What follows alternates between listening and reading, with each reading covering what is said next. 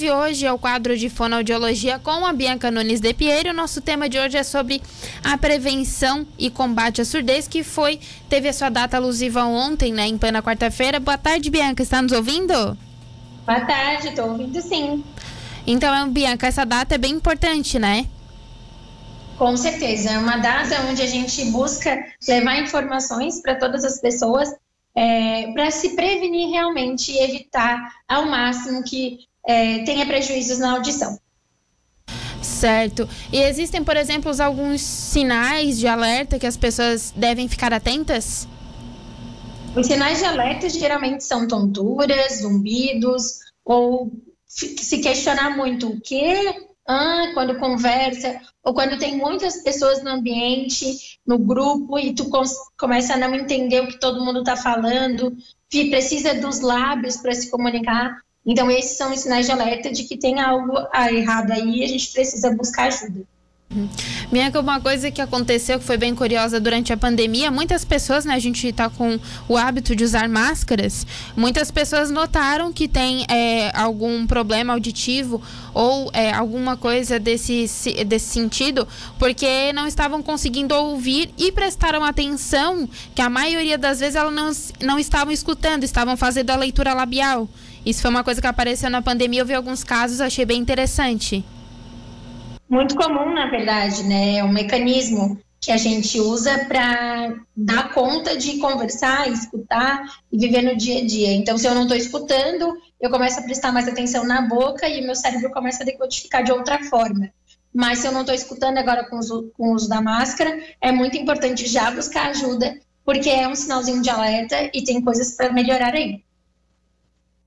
Então, Bianca, outra coisa que a gente pensa é: existe um tratamento, claro que cada perda auditiva tem algum motivo, mas geralmente o diagnóstico precoce também pode auxiliar de alguma forma na vida dessa pessoa, né? Sim, com certeza. Quanto antes identificado, melhor. Por quê? Porque aí a gente trata antes. Eu costumo dizer que, assim, é, quando a pessoa já não escuta muito tempo, ou seja, ela já está com essa perda auditiva há anos e está protelando é, a remediação desse, desse tratamento faz com que o nosso cérebro deixe de entender alguns sons. Então, quando eu boto o aparelho auditivo, muitas vezes fica que ele escuto o que você está falando, mas eu não entendo.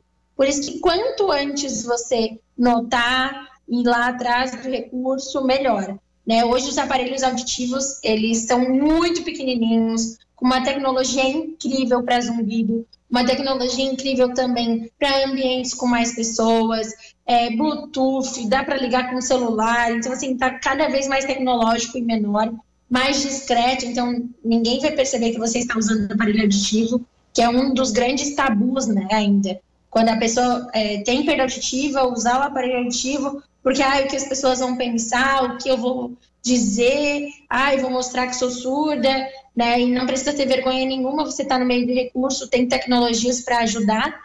E eu acho que é importante você buscar o quanto antes. Afinal, ouvir bem e poder conversar com as pessoas que você gosta, com pessoas que você ama, é sempre a melhor saída. E Bianca, a gente também traz algumas coisas, por exemplo, a gente já falou sobre o uso, por exemplo, de fones de ouvido, né? Ele pode prejudicar a audição.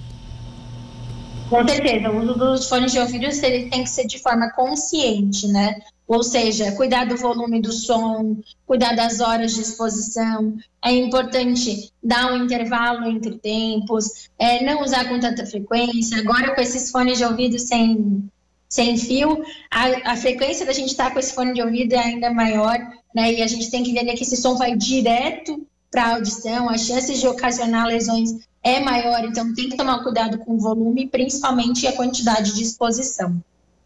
E, por exemplo, a saúde do trabalhador, né? Muitas pessoas trabalham em empresas que têm, de alguma forma, são barulhentas ou que causam esse, essa perda de audição. Então, o EPI e um exame regular também é importante.